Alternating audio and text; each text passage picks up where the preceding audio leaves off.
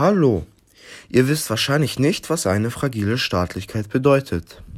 Damit seid ihr hier genau richtig. Denn wir zeigen euch anhand eines Fallbeispiels, was fragile Staatlichkeit genau bedeutet.